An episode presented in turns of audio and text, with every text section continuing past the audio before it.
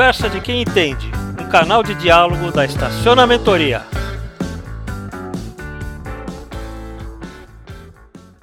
Bom, boa noite novamente. Nós tivemos um pequeno desacerto técnico aqui. Algumas pessoas que estavam nos avisando que conseguiam ouvir, mas não nos assistir.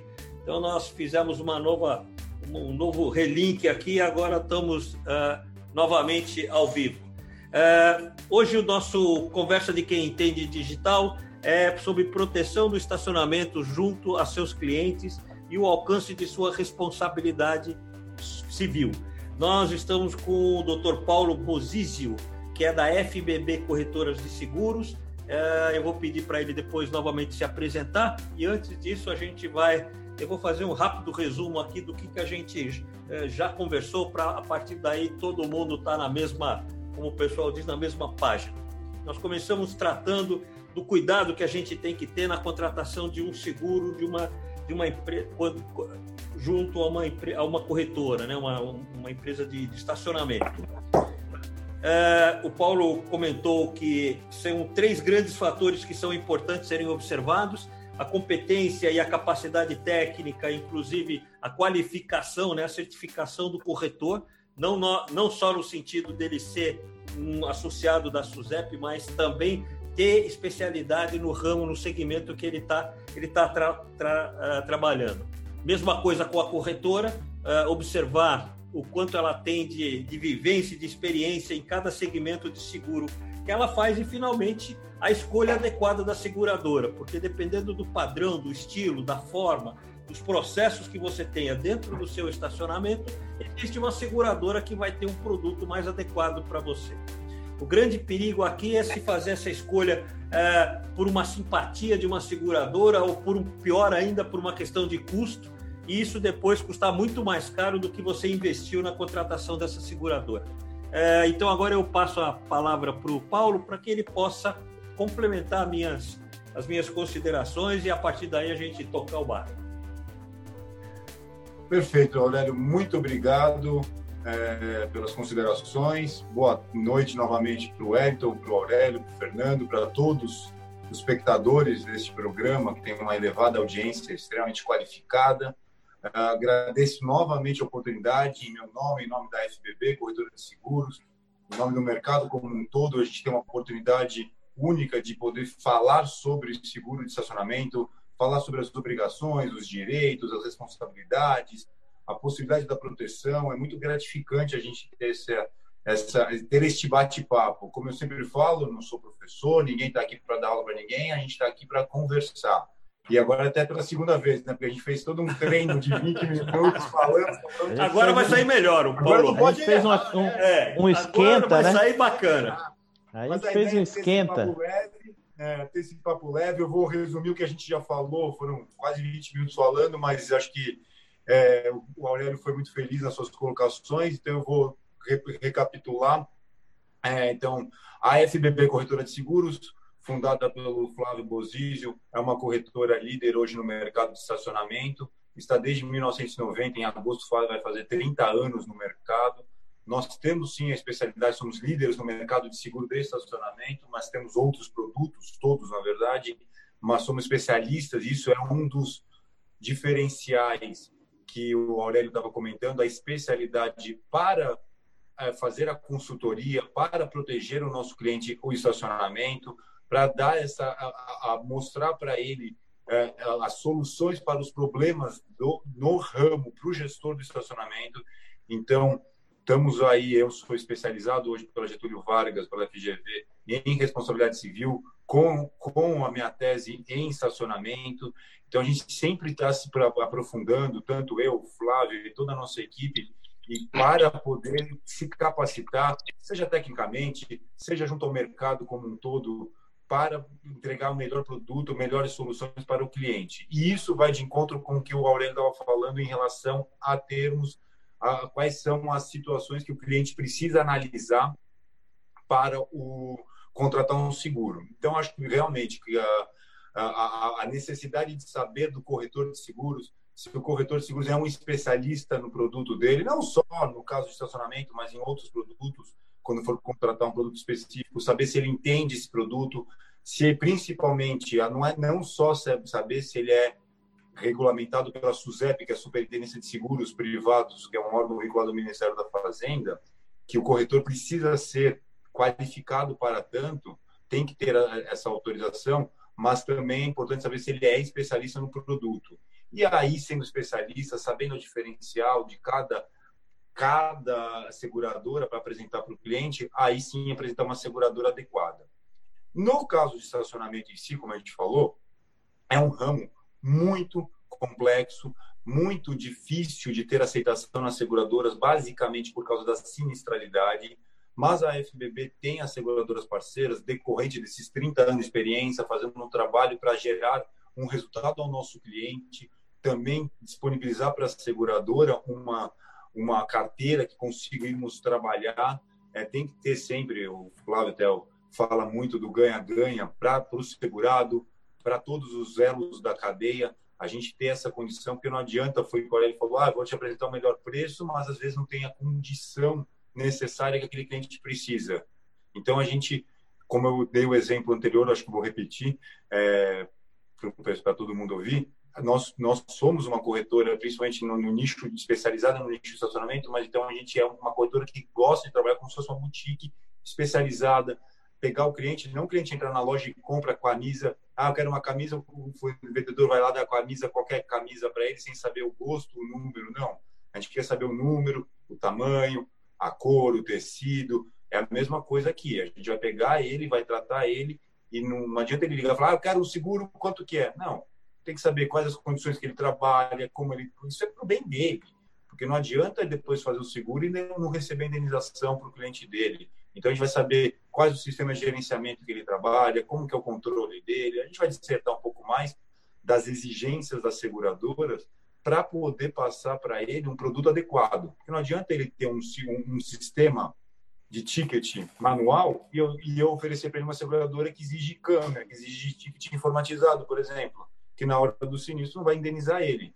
Então, a gente precisa, e, o cliente precisa se sentir confortável? Ele, ele saber que o corretor que ele está procurando é um corretor que vai intermediar, que vai procurar a melhor opção de seguradora, mas sabendo que é para aquele cliente específico. Não adianta querer é, generalizar. Então, é, é, esse é um dos diferenciais que a gente precisa, e o cliente precisa estar muito atento, porque não, não adianta ser só o preço, como o Aurélio bem falou.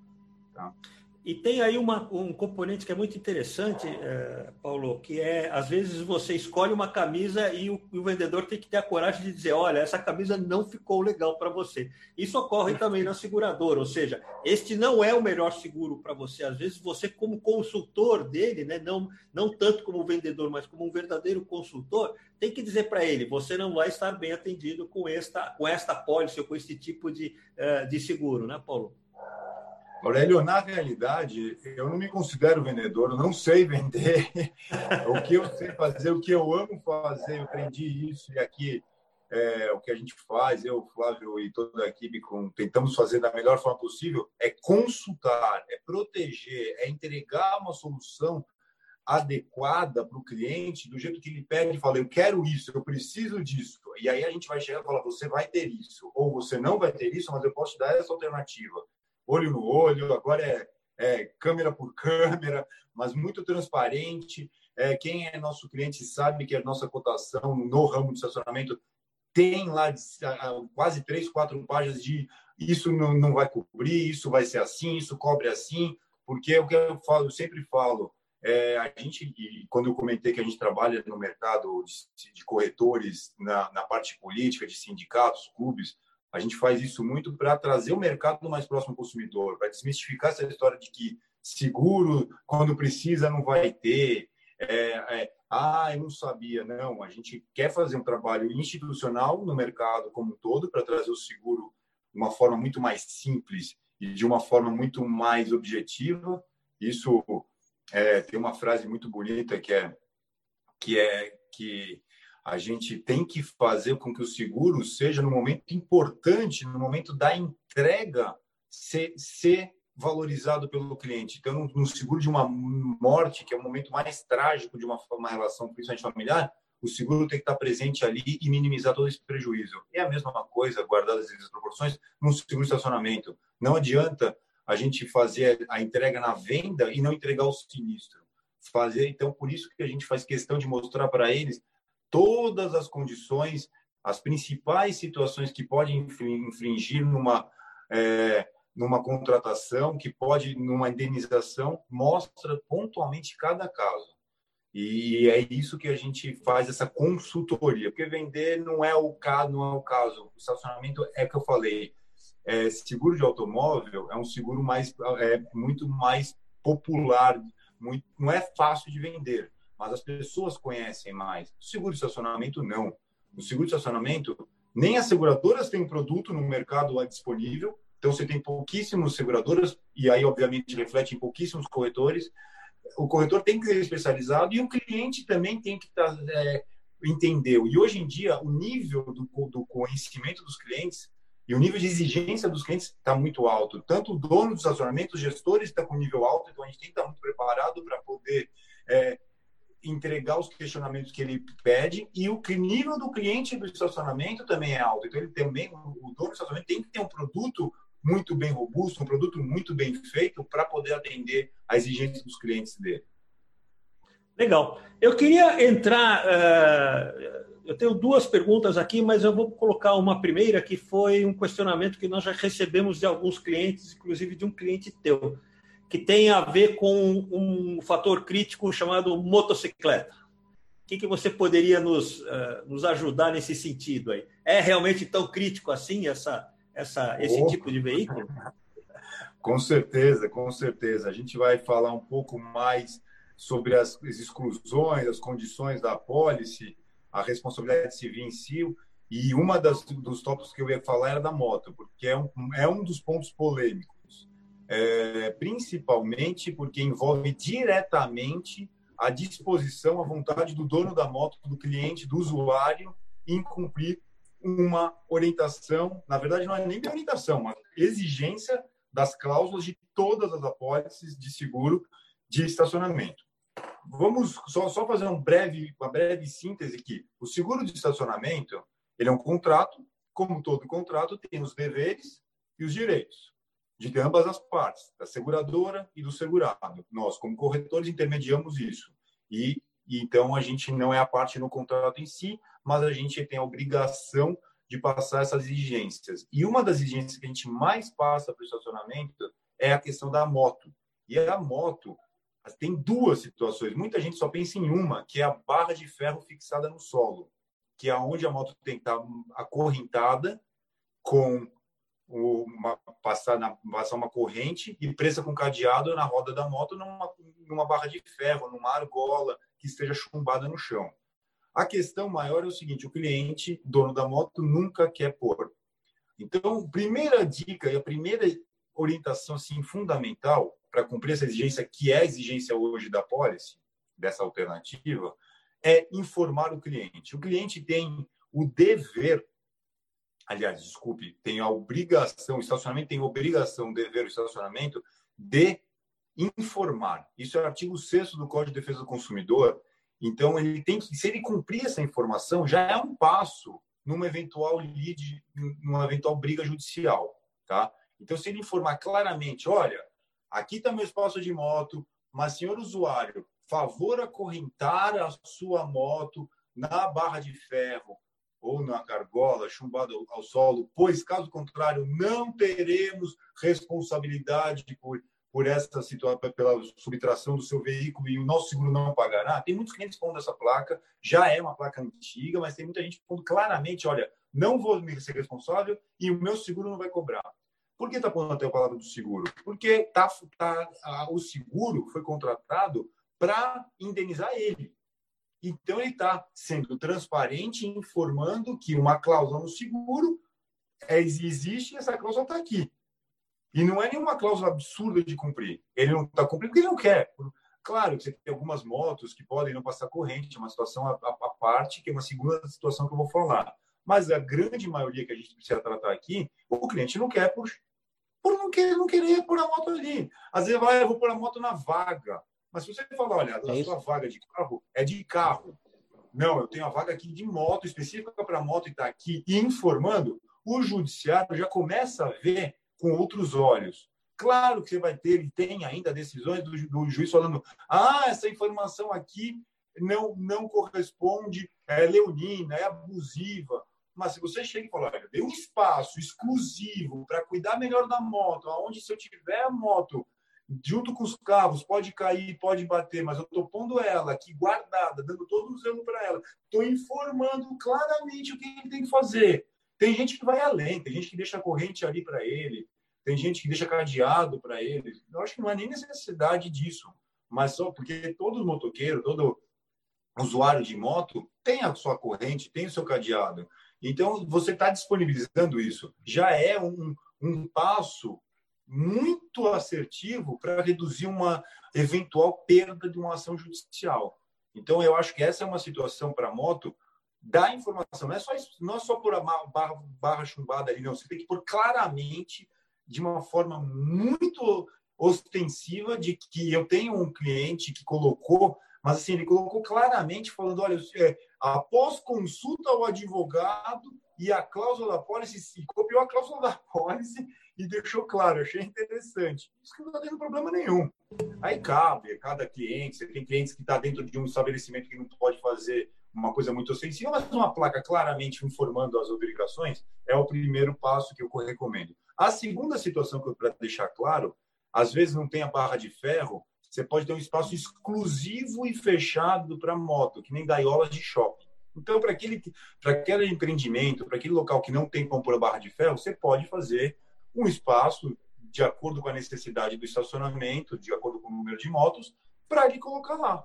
Então, eh, e, aí você vai ter que ter uma pessoa para controlar o acesso da, do usuário da moto. E aí você não precisa acorrentar, é, você não precisa acorrentar a moto na barra de ferro, não precisa tomar nenhuma providência nesse sentido, mas tem que estar dentro de um espaço exclusivo, fechado, acorrentado e trancado, com uma pessoa controlando o acesso das motos. É uma segurança, tá? Só para deixar claro, não quero me estender, apesar que eu vejo que é, é, é um ponto muito tocado, é uma dor aí, acho que muito uh, complexa dos estacionamentos, mas não quero me estender muito mais, mas se tiver perguntas, estou à disposição. Mas, assim, eu acho que é, é uma segurança para o estacionamento e é uma segurança que você repassa para o teu cliente, olha aqui, ó, eu cuido da sua moto, eu te informo, eu faço do jeito que não vai te dar dor de cabeça na hora que acontecer alguma coisa. Tá? Isso é uma, Parece... Esse é um dos pontos importantes que sempre a gente foca, fala, conversa com as pessoas. É, Parece gente, que a gente, a gente tem algumas tinha... informações, né, Wellington? É, a gente tinha três perguntas justamente nesse sentido que você acabou respondendo, que foi é, a questão do, do usuário que não quer, não quer prender a moto e, e qual a, a, responsabilidade do estacionamento, como tratar isso. É, o usuário em condomínios, tem uma pergunta aqui da, da, da Autopark também sobre a questão de não querer parar a moto no local destinado à moto, e sim numa vaga de carro, porque eu tenho direito à vaga, eu sou proprietário daquela vaga, então nela eu faço o que eu quiser. Eu acho que o que você disse muito bem é, é exatamente, se eu balançar de cabeça é, é você é proprietário da vaga e não do empreendimento, né? você está então, tendo vaga que... moto.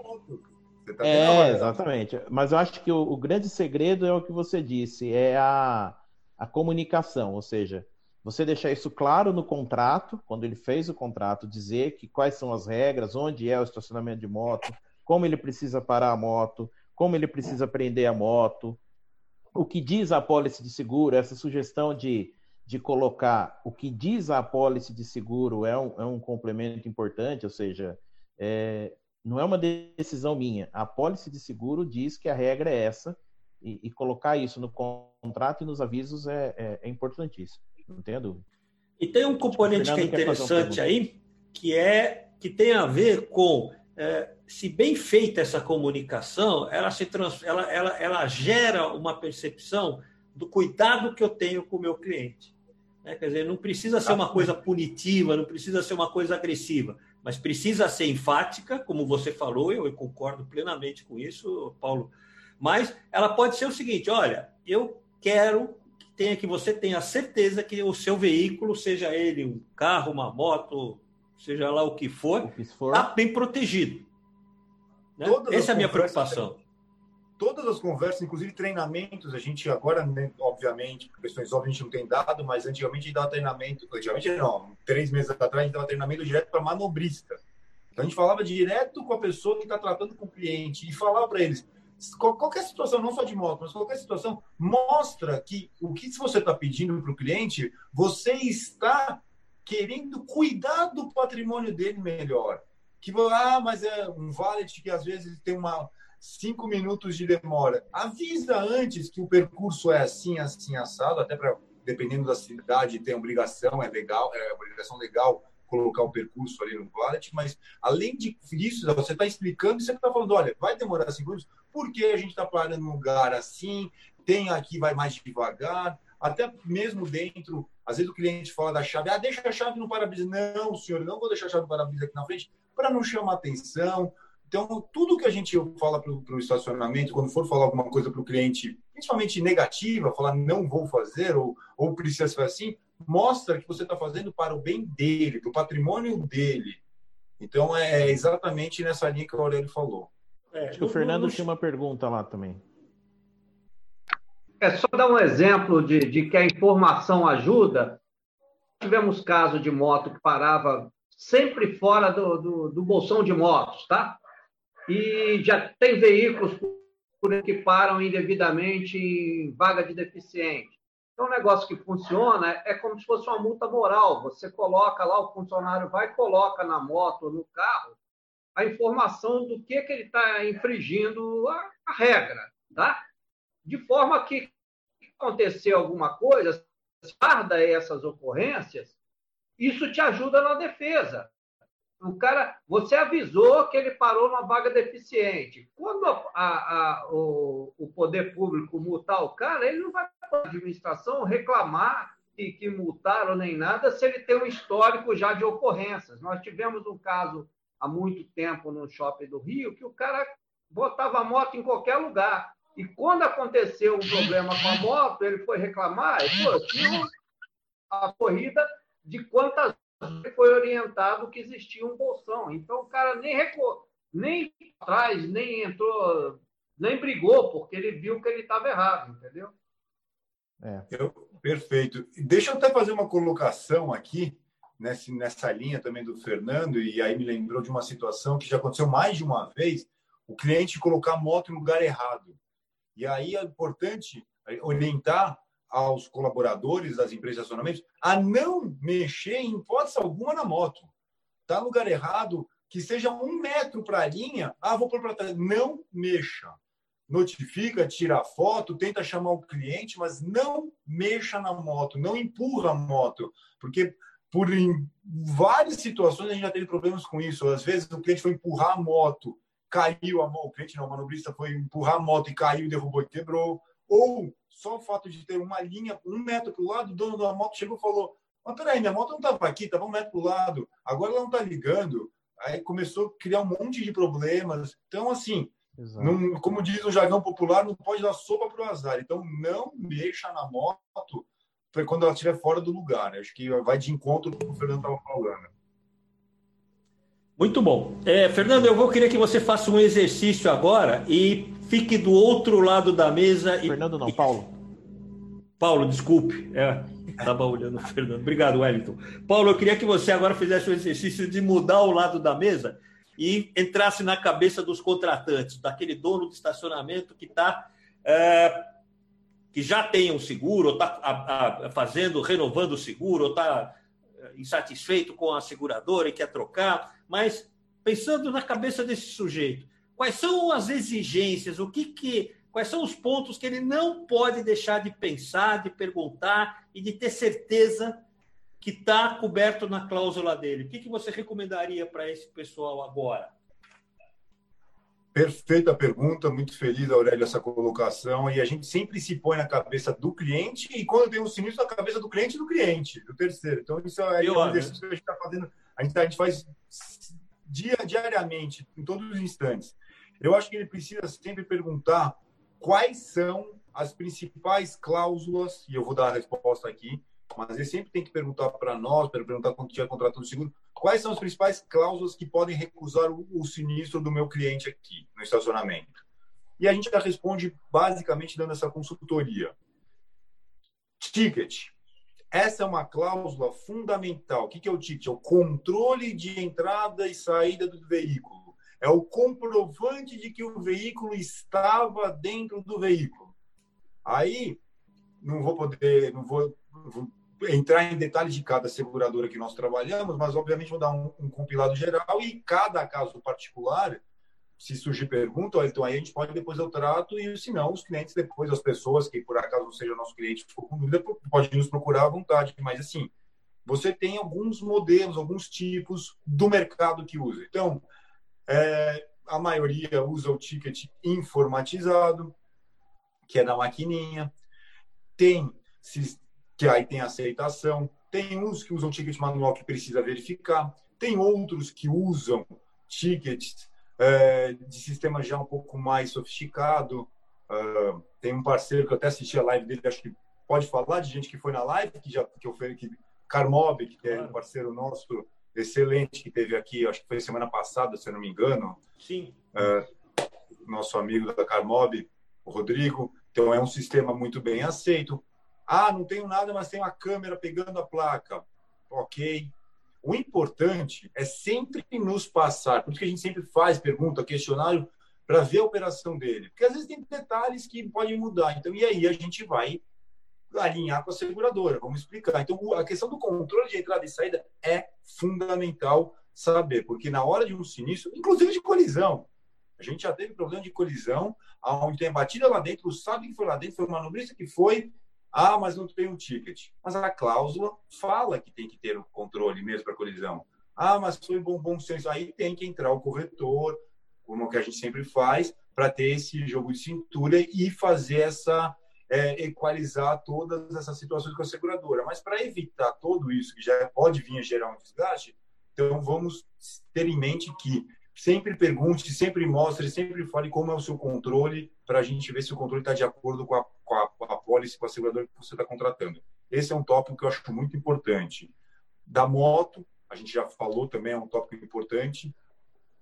É, sempre perguntar como funciona o horário de funcionamento, se precisa ter alguma funcionário, não ter funcionário também é importante, tá?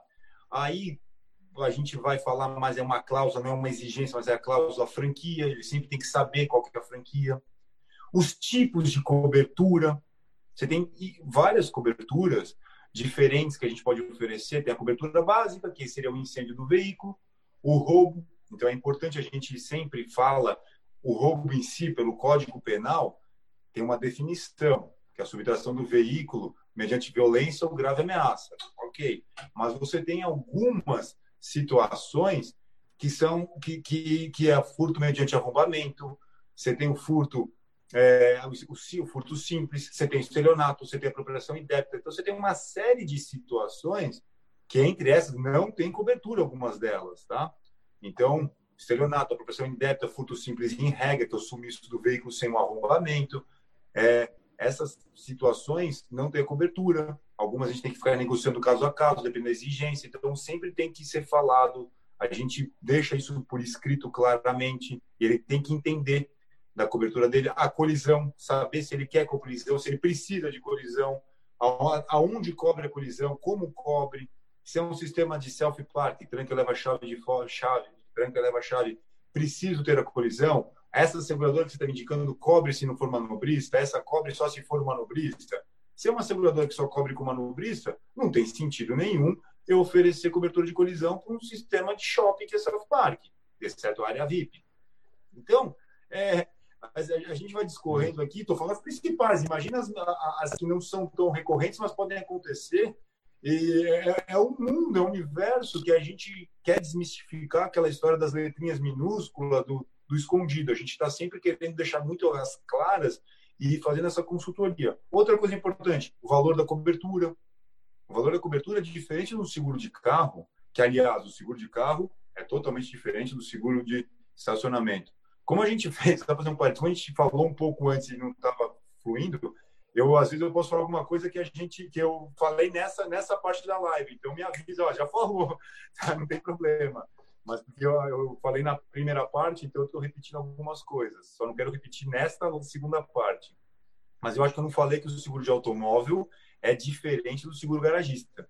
Então no seguro de automóvel você vai fazer o seguro do seu carro ele é pela tabela FIP tem uma tabela de mercado que é a tabela FIP que é uma tabela de referência melhor dizendo que as seguradoras usam. No seguro de estacionamento, você não tem uma tabela FIP para colocar cobertura. Então, tem que fazer uma parte junto com, com o corretor. A gente faz essa pergunta, fez algumas perguntas pontuais para identificar qual que é o melhor valor da cobertura a ser contratada. Claro que a gente passa a média de mercado, mas a gente dá alguns parâmetros para ele ver qual que é a melhor cobertura para ele, para não contratar nenhum valor maior, nem um valor menor, para não gastar nem muito mais, também nem ficar desprotegido na hora de um problema. Acho que basicamente, espero ter é, tentado falar, responder a tua pergunta de forma muito bem objetiva. Legal. Eu queria pedir para você comentar aqui uma, pergunta, uma dúvida da Maria de Lourdes Fernandes sobre ressarcimento sobre objetos, normalmente objetos de valor, deixados dentro do carro. Né? Seguro paga, não paga? Como é que funciona esse esquema? Maria de Lourdes, muito obrigado pela pergunta. É, é uma pergunta que eu já esperava, porque todo mundo pergunta isso. A é uma dúvida minha, inclusive. A resposta não é a que todo mundo quer ouvir. Em regra, não cobrem. Tá? As seguradoras, em regra, não tem essa cobertura e aí volta aquela situação que a gente tem que ver caso a caso, mas é, a regra é essa não. É, porque, basicamente, é muito difícil de comprovar. Mas a gente vai além e, como sempre, a gente tenta fazer e a gente orienta todos os nossos clientes, respeitando a particularidade, a peculiaridade de cada tipo de atividade dos estacionamentos, mas em, a gente tenta, de forma massificada, falar para eles colocar a, as informações, a placa, como da mesma forma da moto, mas de forma visível, informando sobre os, essa questão dos bens pessoais. Porque não adianta colocar aquela placa, não somos responsáveis pelos bens pessoais, pelos acessórios do interior do veículo. Isso de fato não adianta. Porém, se você. Na verdade, piora às vezes. Piora, piora porque ela é uma cláusula. Essa sim é uma cláusula nula. Mas é, não, porque a hora que, a hora que você. Tem muito. Já vi isso acontecer. É, de quando a pessoa aciona o órgão de defesa do consumidor, ele parte do princípio de que você está agindo de má fé. E é aí, sim, no, numa argumentação, ele, ele já parte do princípio que você está errado. Mas, ao contrário, Wellington, se você chega e já coloca uma placa, uma, um aviso, uma informação, seja no ticket, seja na, no guichê, seja na, na, na, na entrada ou saída, uma forma visível, mas tem que ser visível e clara, senhor Isso. usuário, caso tenha algum bem dentro do veículo, avise ao nosso funcionário, ao nosso isso, colaborador. Exatamente, é isso aí. E a segurança ao nosso... Isso, é totalmente ao contrário do que você acabou de falar, inclusive para o consumidor. Tá? Isso. Por quê? Porque Isso ele aí. vai ver, o papel aí. Porque, ele, na verdade, você está alertando ele, e protegendo. Tá, ele, né? tá, ele, não está só protegendo, como ele está se informando. Então, ele se é. protege, mas ao mesmo tempo informa o consumidor e, ao mesmo tempo, o mais importante disso tudo, numa eventual ação judicial, você tem, como a gente está falando de uma relação de consumo aqui, a gente tem uma situação que é uma inversão do ônus da prova. Ou uhum. seja, em regra, quando você bate o seu carro, estou lá andando e bato o meu carrinho na Mercedes do ano do Aurélio. Pau. Aí o Aurélio vai entrar com uma ação contra mim.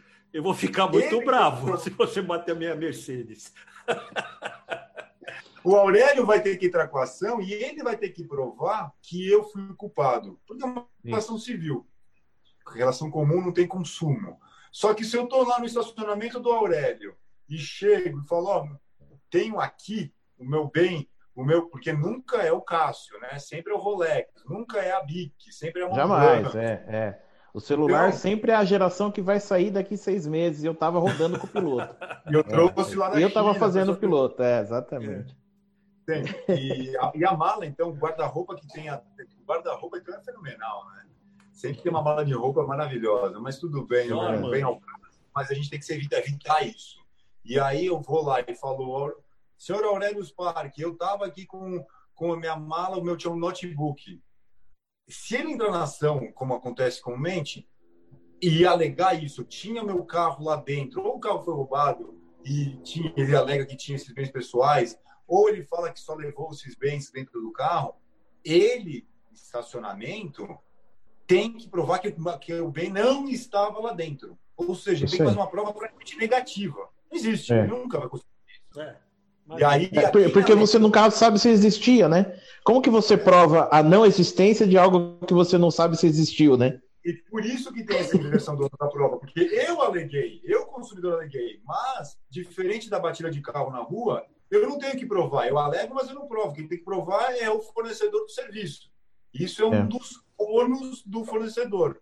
Porém, a partir do momento que eu falo, hum, mas o senhor me avisou, tá aqui, ó, olha a informação aqui na placa, olha aqui no ticket. Juiz, eu deixei claro, eu informei, ele não apresentou. E muitas vezes a gente sabe, a gente vê ações que nem nota, ou nota com data depois do sinistro eles entram. E, ah, mas eu fiz o BO. O BO está informando. Desculpa, o BO é um boletim de ocorrência, muitas vezes unilateral, porque às vezes não está nem o representante de estacionamento para contradizer, e também, mesmo que se tiver, não vai ter muito o que contradizer ali, onde você pode informar o que quiser. Se eu quiser falar, olha, vou fazer um BO agora quando está chovendo, eu posso fazer. Não quer dizer que estava lá dentro os bens. Então, é, o, o, mais importante é o estacionamento fazer essa comunicação clara. Ele traz para numa uma parte, eu entendo que ele traz um pouco a responsabilidade, falando: oh, se você quiser confiar, traz para me entrega para o meu funcionário, mostra para o meu funcionário. Às vezes vai ter gente que vai querer fazer guarda-volume, como tem muitos estacionamentos que fazem um guarda-volume, dependendo da situação, dependendo também do, da relação que tem com o contratante do empreendimento.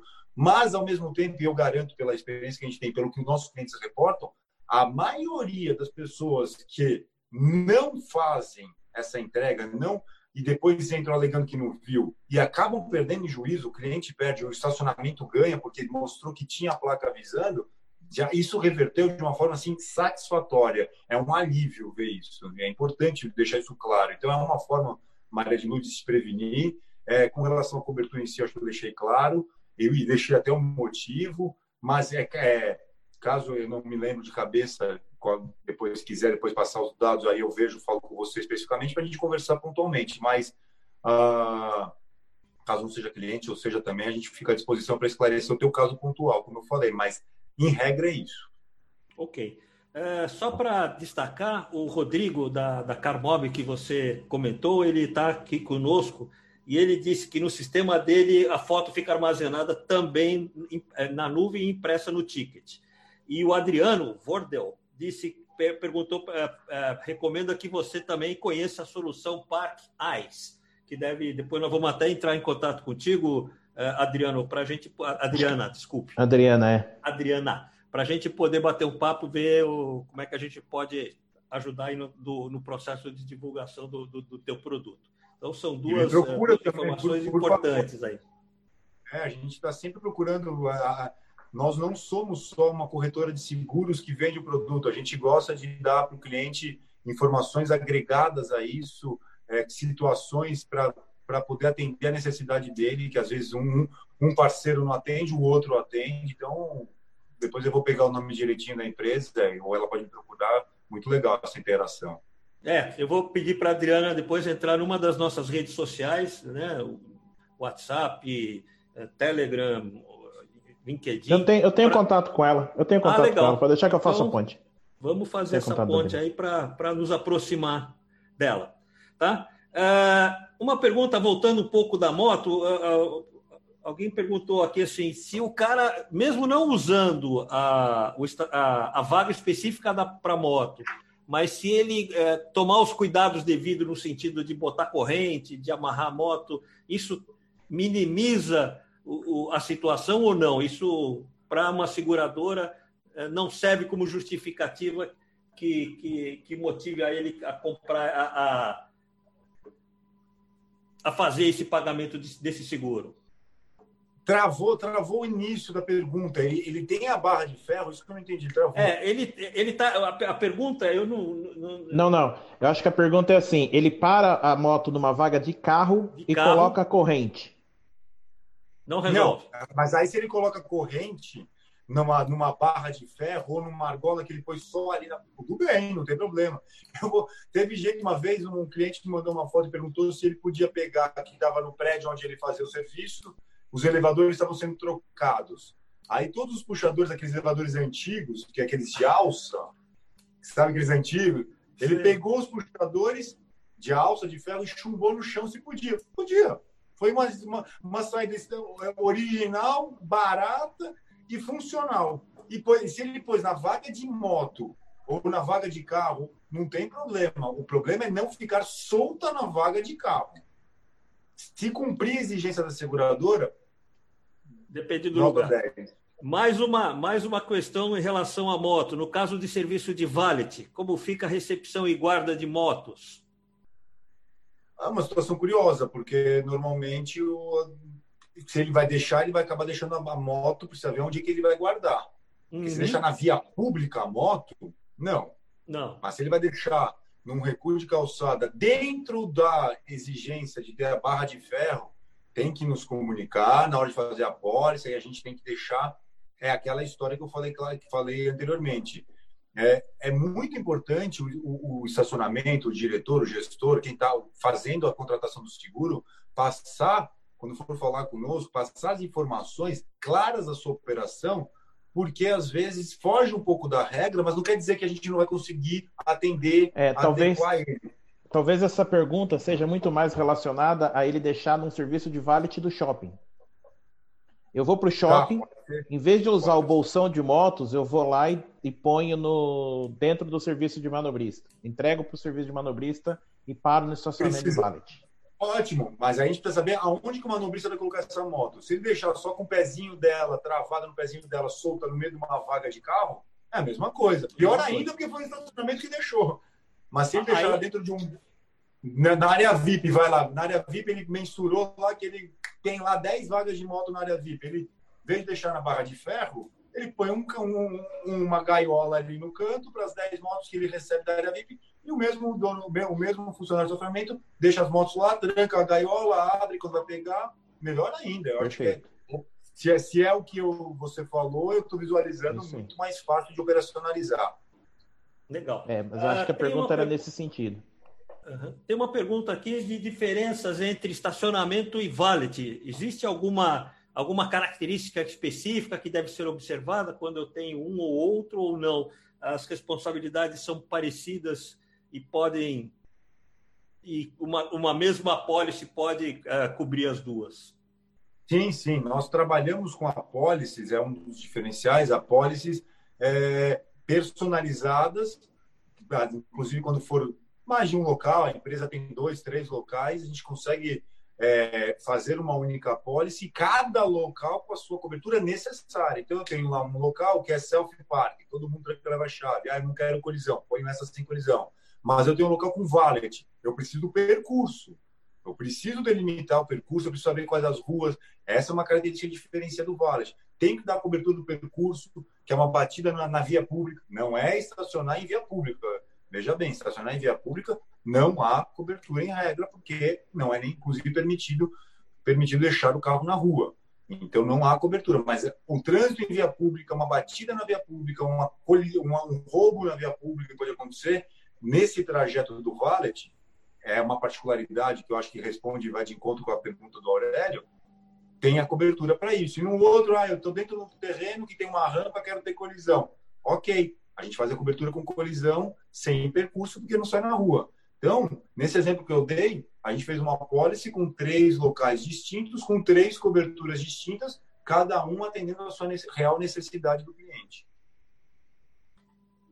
Legal. Temos algumas outras perguntas, Wellington, se você me ajudar aqui a filtrar. É, eu, um deles comenta sobre o Ademir Júnior, se, se cobertura de step, se isso entra junto com é, a coisa do, dos objetos. Grande Ademir, um amigo nosso aí, mas também me está deixando aí numa situação apertada nessas perguntas. Muito amigo, muito amigo, Ademir. É, rapaz, eles sabem onde a coisa pega. É, e quer, e quer, e quer fazer a pressão em público, ao vivo, com um monte de telespectadores aí. Uhum. É, tá na época de renovação, ele tá querendo conseguir a cobertura. É... Não, STEP é uma situação também bem delicada, não há cobertura, tá? Por isso que a gente sempre orienta nas unidades, nas operações que dá para fazer, é, fazer um trabalho de checagem, seja com câmera, se é um lugar grande que você tem controle com cancela, por exemplo, a gente sempre orientou e dá certo isso, por câmera embaixo para ver se o carro passou com o step, porque infelizmente, como grande parte dos números de, de sinistros não só em estacionamento, mas tem uma estatística agora, em, agora de março para cá aumentou muito o índice de fraude, mas já tem aí um, um números que mostram que a maioria dos seguros tem um índice de fraude de 70%, mas a, a conseguir provar isso é muito difícil. E aí entra para estacionamento, a, o índice de fraude nessa, principalmente de bens, a STEP é alto, seja uma fraude intencional, porque o cara sabia que estava sem o step, que tinha perdido, estava com problema, alguma coisa, e, fala que foi lá dentro, ou às vezes roubaram ele na rua e ele não sabia e vem falar que foi no estacionamento. Então, a prevenção do estacionamento é muito importante nessa situação. A gente tinha um aeroporto no estado de São Paulo segurado, vou fazer uma, uma contar brevemente esse case que é interessante, e era no interior.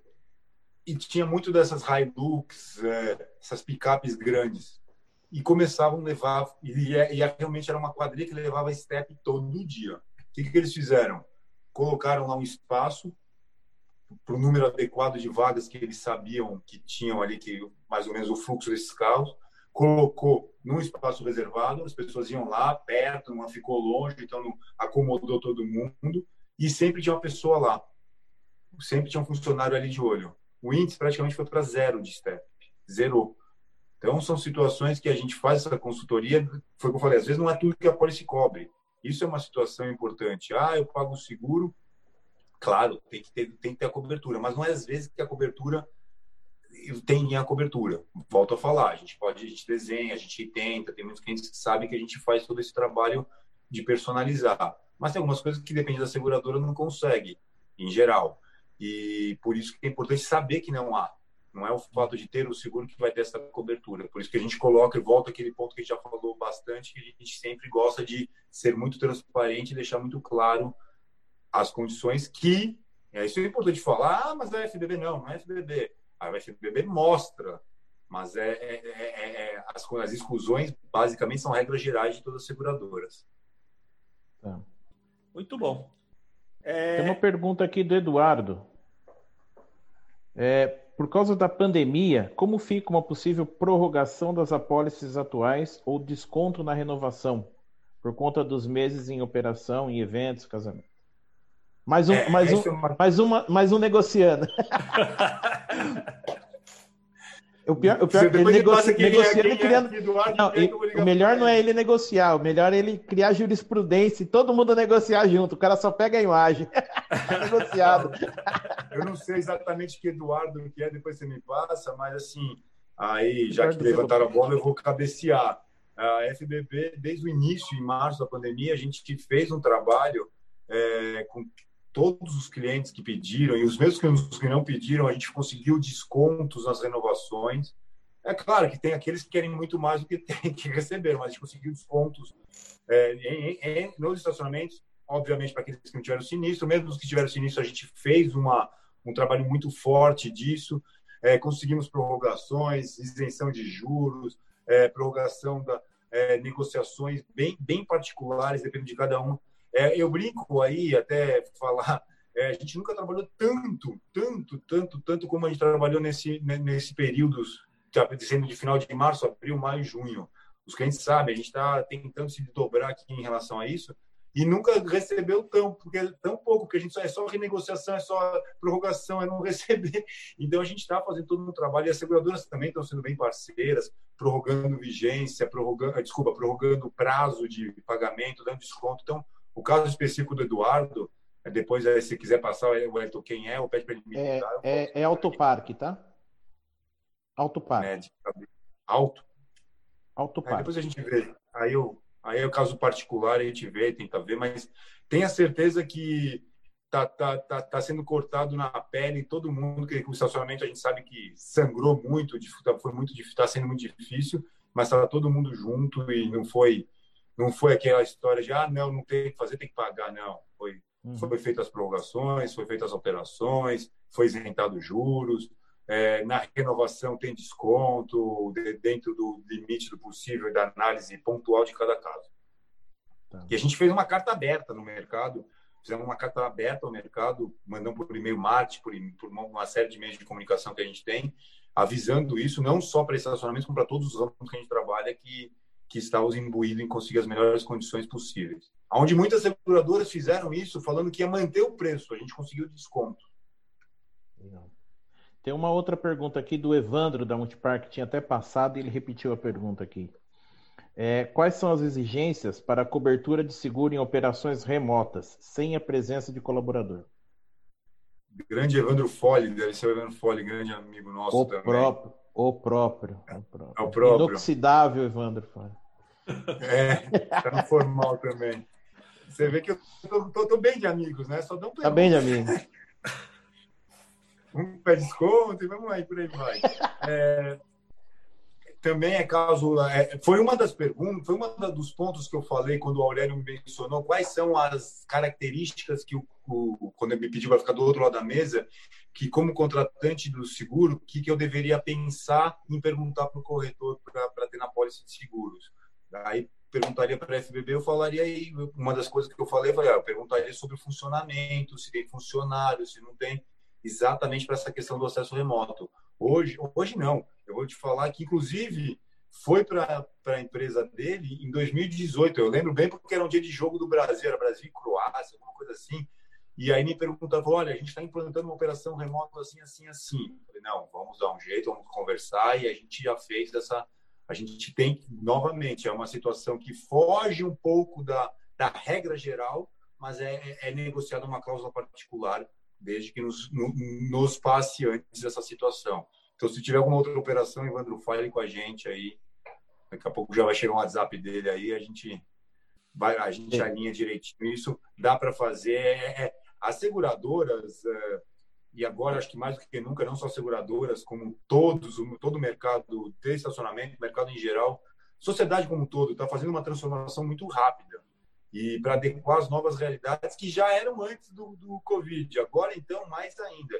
E uma das questões que a gente já vinha se adequando, como eu falei, é a questão da, do acesso remoto. Muitas empresas, clientes nossos já fazem o acesso remoto, isso não, não é nenhum empecilho junto à seguradora, porque a gente fez as seguradoras entenderem.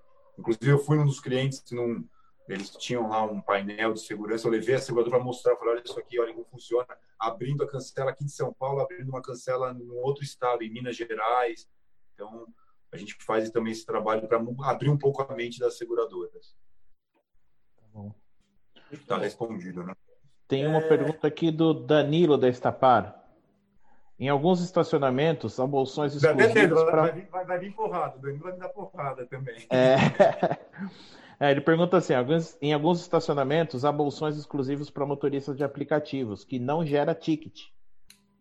Em um sinistro, temos responsabilidade? Ah, Eu acho que até a pergunta tem duas coisas aí, né? Uma coisa é o estacionamento ser responsável. Isso, isso eu dou a resposta rápido, vou facilitar. Sim. Agora, se tem seguro ou não é com você. a responsabilidade está resolvida, né? A responsabilidade, a resposta é sempre sim. Né? Essa pergunta é se tem seguro ou não. É, mas aí depois a gente pode, se sobrar um tempo, a gente fala um pouco da responsabilidade como um todo, né? Uhum. Porque uhum. não é, é, é no, quase 99% a responsabilidade é sim, porque é uma responsabilidade objetiva. Mas não é sempre que você tem algumas pouquíssimas cláusulas que excluem a responsabilidade do estacionamento. Mas aí a gente pode fluir depois isso, se der tempo. Mas para responder o nosso amigo Danilo, ainda bem que a gente não está devendo nenhum sinistro lá para essa parte, ele ia cobrar aqui também. tá tudo em dia.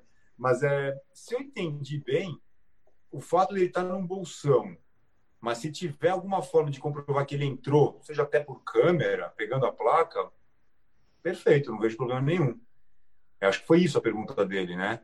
É, é que, é que eu acho que a preocupação dele é por, por não ter o ticket. Eu acho que é, a grande é orientação é história, precisa, precisa, ter alguma coisa controlando ou most, comprovando que o carro existiu dentro daquele bolsão, né? Não tem o ticket, mas tem a câmera mostrando que ele entrou ou no bolsão ou no empreendimento como um todo. Isso, é isso aí. É isso aí. Que o bolsão eu entendo que é um bolsão interno específico ali da, do empreendimento que ele teve uma porta de entrada ou várias. É, às, vezes, às vezes é até um estacionamento, um bolsão fora do empreendimento, tá? Se é fora, tem que ter o controle ali fora. Mas se ele é um bolsão interno que está dentro de um estacionamento, eu entrei aqui e andei X metros para entrar nesse bolsão e esse bolsão não tem controle, mas eu tenho controle que eu entrei aqui, beleza. Mas se eu tenho um bolsão externo que eu não tenho nada que me provou que eu entrei no bolsão, aí não. Eu espero que ficou claro, mas o Danilo também, qualquer coisa me procura.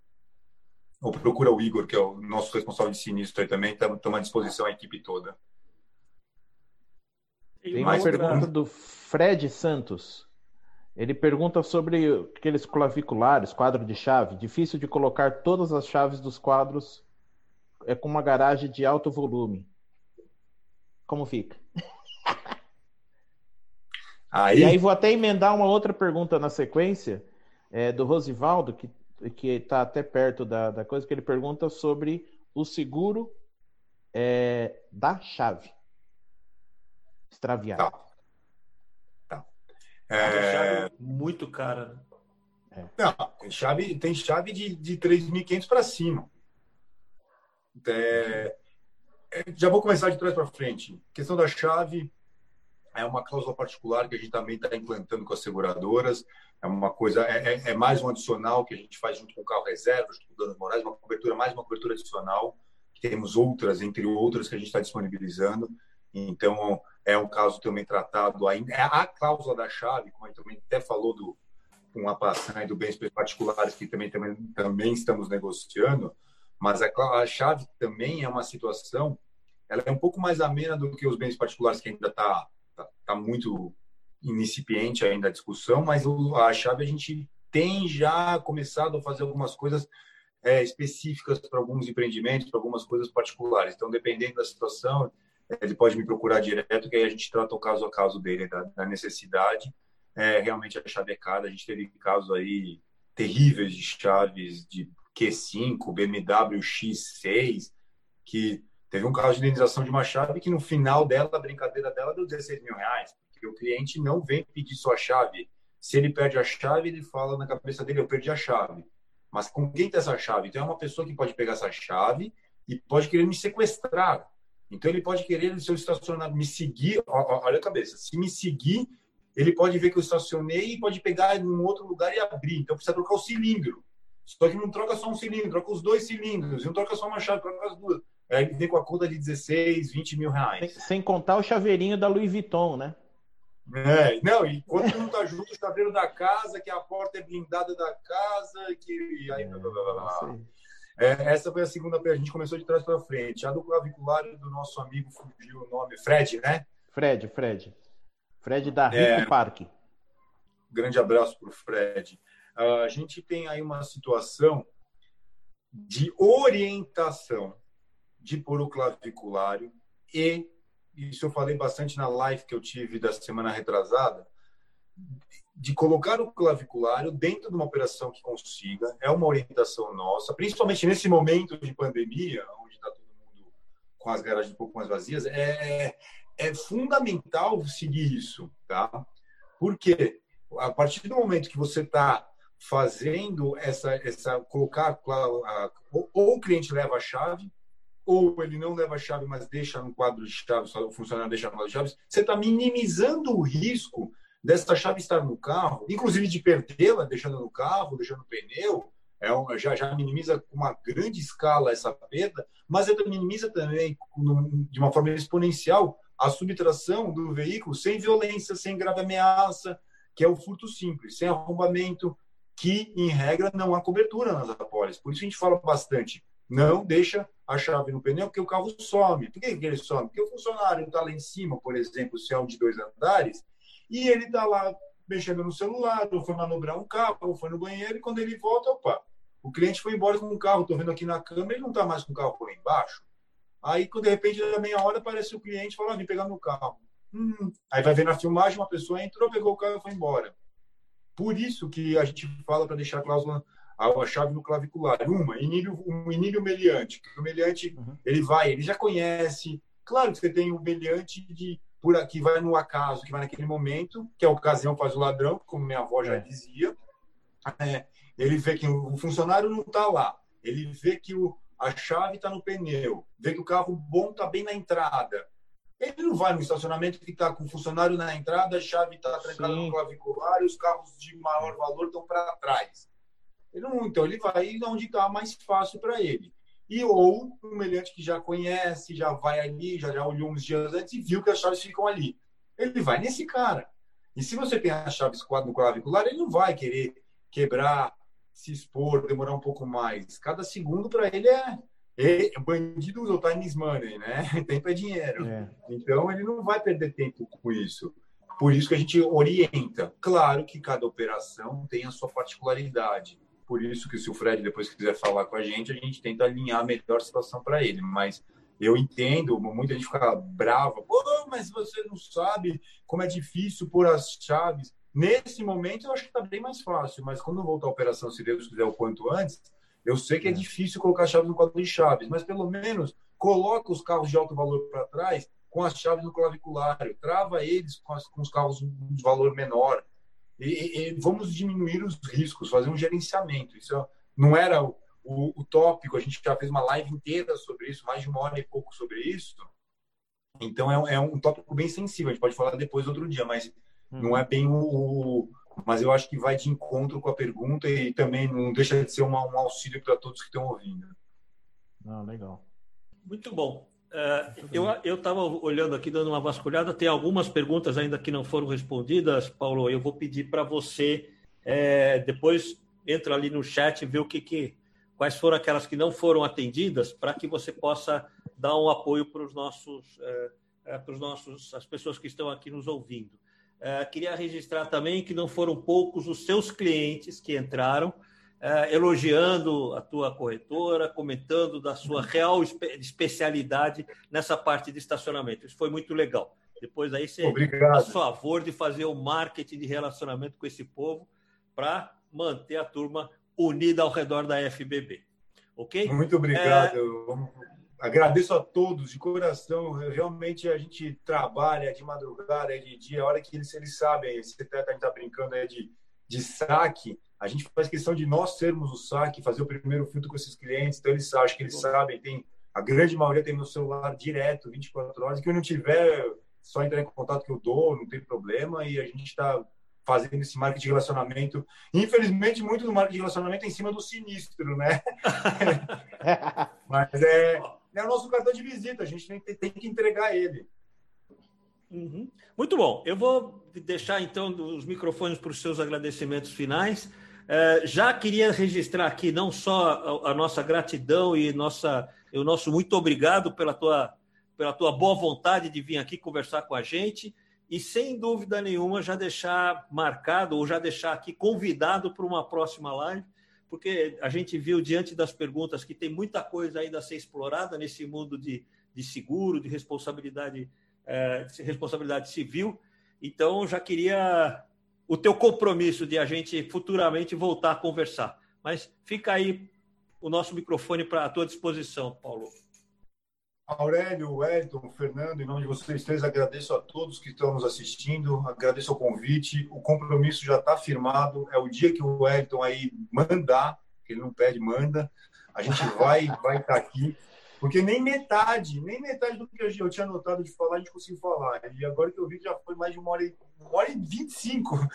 É, então, eu guarda, deixei passar um pouquinho por então causa então, daquele. a gente daquele... já vai anunciar uma próxima live, então. Então pode guardar Fechado. contigo que a gente vai anunciar a sequência desse assunto. Fechado, oh. tem bastante coisa para a gente falar. É, realmente, uma coisa que a a gente fala bastante aí é, e eu quero sempre é, é, ter e a gente tem graças a Deus clientes fiéis clientes que a gente tem um, uma retenção muito grande porque a gente não quer que escutar deles ah eu pago o seguro e não tive retorno. Não ele paga o seguro e vai ter o retorno na hora que precisa. A gente tem a gratidão de fazer isso para eles é o nosso trabalho tá? É, eu vou eu vou sempre estar em nome do Flávio, que é o fundador da empresa e da nossa equipe, a gente vai estar sempre à disposição deles para o que fugir do nosso alcance, a gente não vai medir sorte para tentar alcançar de alguma outra forma. Agradeço é, a participação deles, de vocês. Estamos à disposição. Nós temos aí só fazer o, o, o Jabá, nossa, já está chovendo perguntas aqui. Desculpa, que está vindo um monte. Está chovendo um monte de perguntas aqui. Tem que abrir uma, um call center para responder. É, então a gente já deixa aí a nossa é, nosso comprometimento em, em voltar. É, agradeço a, a, atenção de vocês, espero não ter sido bem objetivo no, no, no, objetivo e fazer um jabá só de deixar nossas redes sociais, estamos à disposição de todos. Por favor. Seja pelo Por site, favor. que é o fbbseguros.com.br, seja pelo Instagram FBB Seguros, o Facebook FBB Seguros, é, aí a gente depois tem os celulares diretos que o pessoal já tem, depois aí eu passo para cada um. Uh, que mais? Ah, o canal no YouTube. Acabei de estar esquecendo que é novo, a gente lançou. Até... Aí o Edson, depois se puder disponibilizar, eu ponho essa gravação dessa live no claro. nosso canal, que é o canal no YouTube FBB Seguros. Já tem uma outra live lá. Então a gente está tentando reinventar também para eles. A gente vive e respira para os nossos clientes amigos, que são a maioria amigos que a gente conhece. Muito obrigado mesmo. Eu, eu acho que assim, é um mundo a ser explorado principalmente para deixar claro para eles, para na hora que precisar não ter problema. Muito e fazer prevenção também, né? Depois podemos fazer prevenção também. Às vezes esse é um, é, é, um, é um serviço que as seguradoras fazem que é muito importante, né? Que é sinalizar, colocar toda a tua experiência uh, a, a, serviço do, dos nossos clientes. Eu te agradeço, então, mais uma vez, Paulo. Uh, pessoal, muito obrigado por ter nos assistido. eu acho, que eu, acho que o Fernando queria colocar alguma Fala coisa. Fala alguma coisa, Fernando. Uma sugestão, Paulo, para uma, da, uma das próximas lives. Você falou muito em prevenção, quer dizer, independente do seguro, eu vou ter menos problema se eu tiver maior prevenção.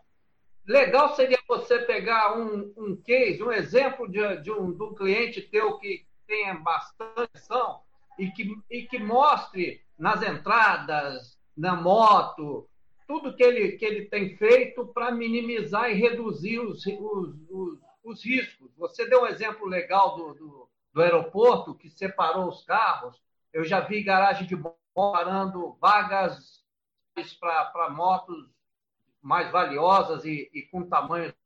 Então, acho que seria legal trazer alguém que mostre fotos, alguma coisa, coisa bem do que pode ser feito para melhorar a prevenção. Isso seria muito legal. Perfeita ideia, Fernando. Vamos já fazer, a gente já tem até material. Temos materiais já, alguns a gente já tem pronto, outros a gente pode pedir autorização para os nossos clientes, algumas formas de campanha que a gente fez e deu certo, alguns trabalhos de prevenção também que deu certo. Vamos fazer isso sim, muito legal a ideia. Ok. E aí a gente faz um, aí eu, a gente faz um briefing antes com vocês, muito bacana. Muito Agradeço o apoio de sempre. É, bacana. Inclusive, a gente está. Eu me comprometi na outra live, quem estiver ouvindo, que teve na outra live que a gente fez, a gente está fazendo a cartilha, uma cartilha de prevenção. E acho que pode ser um, mais um mais um caminho aí. A gente já está. E vai é uma cartilha que vai ser feita a milhares de mãos, porque a gente vai passar para os nossos clientes quais são as dores que eles têm para a gente poder também colocar nessa cartilha. E eu acho que essa, esse trabalho com, que o Fernando está falando, acho que vai ser bem legal também. E fazer em conjunto, vamos, vamos agregar para o mercado. Muito bom. Isso já temos aí então até o tema da próxima, da próxima live. Aguardem, nos sigam nas nossas redes sociais, porque com certeza rapidamente nós vamos voltar ah, com, com com o Paulo para falar sobre é, é, é, esses temas, ok? É, eu gostaria só de fechar, além de agradecer ao Paulo, mas fechar, mas trazendo para vocês os nossos próximos eventos, que são, são bem interessantes também, tá? Nós vamos ter uh, no dia 26 de junho, às 17 horas, novamente uma, uma, um outro, uma outra live falando sobre por, por que investir em treinamento à distância. É, esse é o material que a gente tem é, se especializado fortemente e nós temos aí algumas, algumas informações bem interessantes e essa eu recomendo que vocês assistam. Ok?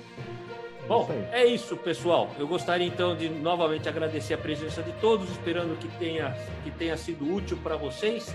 E espero que vocês estejam conosco, então, lá no dia 26, para a gente falar sobre treinamento à distância. Uma boa noite a todos. Obrigado. Obrigado, obrigado a todos. Boa noite. Boa noite. Tchau, tchau.